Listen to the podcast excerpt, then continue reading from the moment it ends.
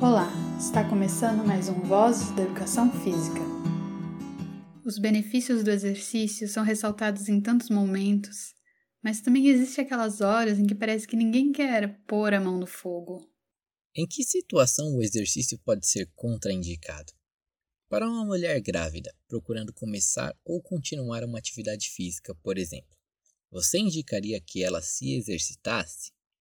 Talvez você pense: ah, mas para que arriscar? São só nove meses. Nesse momento, pode parecer que nem existe realmente benefícios relevantes em treinar durante a gestação. Mas espere um pouco. As pesquisas sobre os benefícios do exercício durante a gestação foram lançadas por volta de 2010. São até que recentes, e isso explica o estranhamento com a ideia de treinar gestantes. Mas veja só os resultados positivos mostrados por algumas pesquisas que avaliaram gestantes que treinaram durante a gravidez.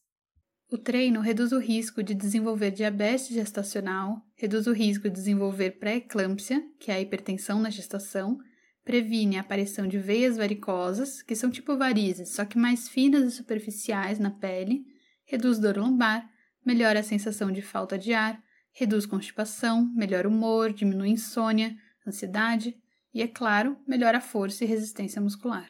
Neste episódio de Voz da Educação Física, vamos apresentar uma pesquisa que se debruçou sobre o estudo do efeito agudo do exercício aeróbio no sistema circulatório do feto. Vamos ver também o que acontece com a pressão sanguínea, com o volume de sangue e pulsatilidade do vaso logo depois da gestante terminar o exercício.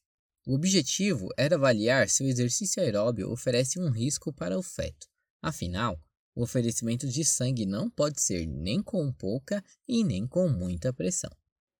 O artigo Efeito do exercício físico sobre os parâmetros hemodinâmicos fetais, escrito por Camila Pitago, Caroline Mombic dos Santos, Vandel Mombic dos Santos, Walter Neme, Luiz Portela, Edson Moraes e Francisco Gualharretana, foi publicado na Revista Brasileira de Ginecologia e Obstetrícia, em 2014. Como a pesquisa foi feita? Os pesquisadores entraram em contato com as unidades básicas de saúde próximas à Universidade Federal de Santa Maria para estabelecer parcerias. As gestantes voluntárias vieram através dessas parcerias com as UBS, e o critério para participarem do estudo era manter o atendimento pré-natal nessas mesmas UBS. Foram selecionadas apenas 10 mulheres, o tipo de seleção usada no estudo foi uma seleção por conveniência. Momento, parando para refletir. Pessoalmente, quando ouço seleção por conveniência, o que me vem na cabeça é aquele sarcástico hum, sei. Muito conveniente, né? Mas é preciso cuidado para não transferir essa sensação de descrédito direto para a avaliação que fazemos de uma pesquisa. Quando falam de uma amostra, seleção de participantes por conveniência, significa que eles não foram selecionados com um método de amostragem probabilística, daqueles que usam um enorme banco de voluntários e, de forma aleatória, seleciona só uma porcentagem deles para realmente participar da pesquisa. Essa metodologia traz mais segurança em afirmar que os participantes da sua pesquisa representam uma população. Mas a logística necessária para reunir um banco de voluntários tão grande não é uma tarefa nada simples. Para algumas pesquisas, fica inviável a utilização desse método. Depende tanto da facilidade em contatar os possíveis voluntários, como dos critérios de inclusão e exclusão para eles participarem. Os critérios de exclusão podem ser desde o sexo dos participantes. Nessa pesquisa, por exemplo, ser homem claramente era um critério de exclusão como também pode ser um critério de exclusão, por exemplo, ter tido uma resposta insatisfatória em um teste físico. Acontece do mesmo jeito com os critérios de inclusão. Podem ser coisas mais simples, como ser morador de uma determinada cidade, como também pode ser ter participado de um evento muito específico, digamos, ser um medalhista brasileiro nas últimas Olimpíadas de Inverno. No fim das contas, critérios de inclusão e de exclusão se misturam Afinal, ao descrever o que se inclui, se descreve ao mesmo tempo o que se exclui. Vale usar na escrita do artigo o que for mais simples de apresentar. Momento, parando para refletir. Os critérios de inclusão das participantes deste estudo foram ser uma gestação de feto único, ter a liberação médica para atividade física, ser uma gestação considerada de baixo risco, sem má formação fetal, sem complicações obstétricas, estar entre a 26 e o final da 29 semana gestacional, não praticar atividade física regular desde antes da gestação e, como já comentamos, se comprometer a continuar o pré-natal na UBS em conjunto com a equipe de pesquisa. Os critérios de exclusão foram ter um histórico pessoal de parto prematuro, insuficiência istmo-cervical, que resulta em partos prematuros, ter feito cerclagem, que é um procedimento quando há maior chance de parto prematuro, haver sangramentos, diabetes gestacional, hipertensão gestacional, feto com alteração estrutural, índice de massa corporal maior que 30 ou ser fumante. Você deve perceber que são muitos os critérios para poder participar da pesquisa. Eles são necessários para diminuir os riscos, mas também diminuir as possibilidades de voluntárias. E, neste caso, acabou deixando elas bem heterogêneas quanto à idade das participantes e a quantidade de gestações que tiveram antes. Sabendo que o grupo de participantes não era grande, os pesquisadores organizaram o experimento para acontecer duas vezes com cada uma delas. Primeiro, quando estavam entre a 26 e o final da 29 semana, e quando estavam entre a trigésima e o final da trigésima quinta semana. Assim poderiam entender mais sobre o efeito do exercício quando ele acontece no meio da gestação e também quando ele acontece no final da gestação, sem precisar reunir novos voluntários para cada uma dessas situações. Como precisavam saber sobre o fluxo sanguíneo do feto, o método que utilizaram foi uma ultrassonografia com Doppler velocimetria. Assim, ela consegue identificar a velocidade do fluxo sanguíneo nas principais artérias e veias do feto.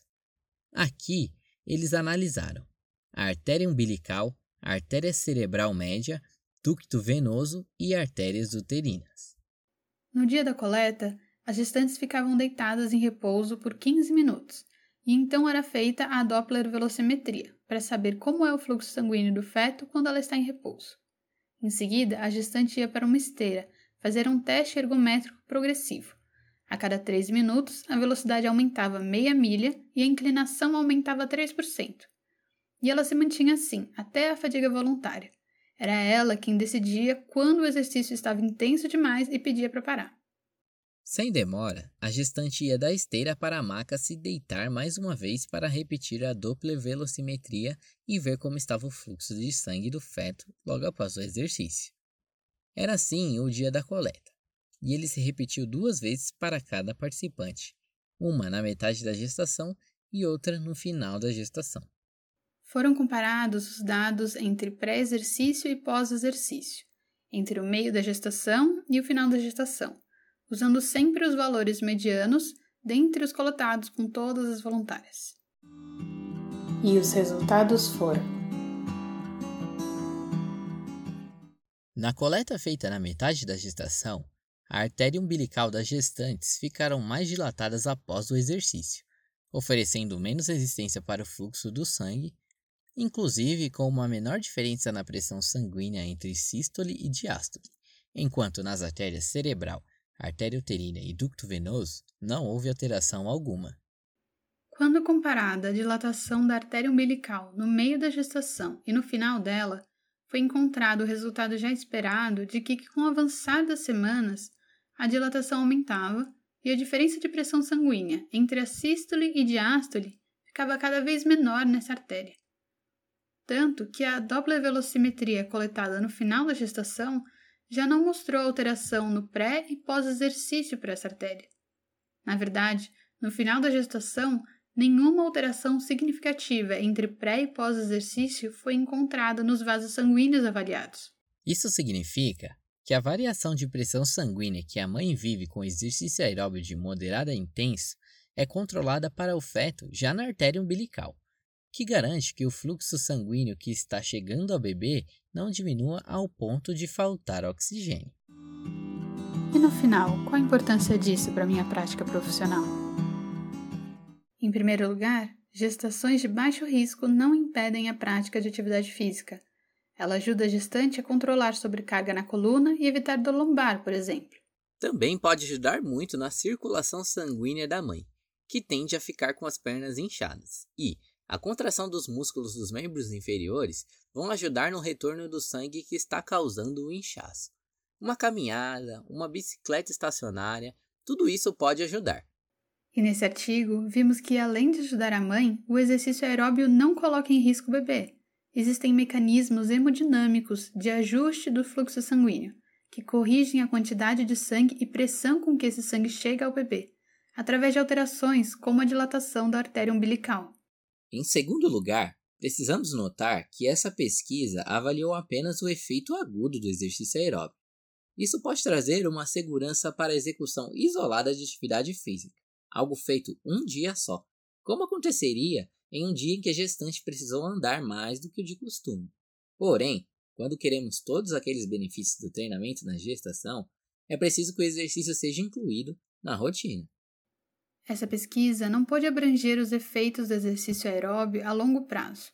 Também não coube a ela descrever alguns detalhes sobre uma execução segura dos exercícios, como evitar exercícios aeróbios que possam causar a queda da gestante, tipo andar em uma bicicleta que não seja do tipo estacionária. Essas considerações sobre o tipo do exercício precisam ser estudadas antes de dar um treino para uma mulher gestante, é claro. Mas a informação importante trazida pelo estudo é que o treinamento aeróbio é possível e pode ser encorajado no caso de gestações de baixo risco. Você ouviu mais um episódio de Vozes da Educação Física com Ana Luísa e Ederson.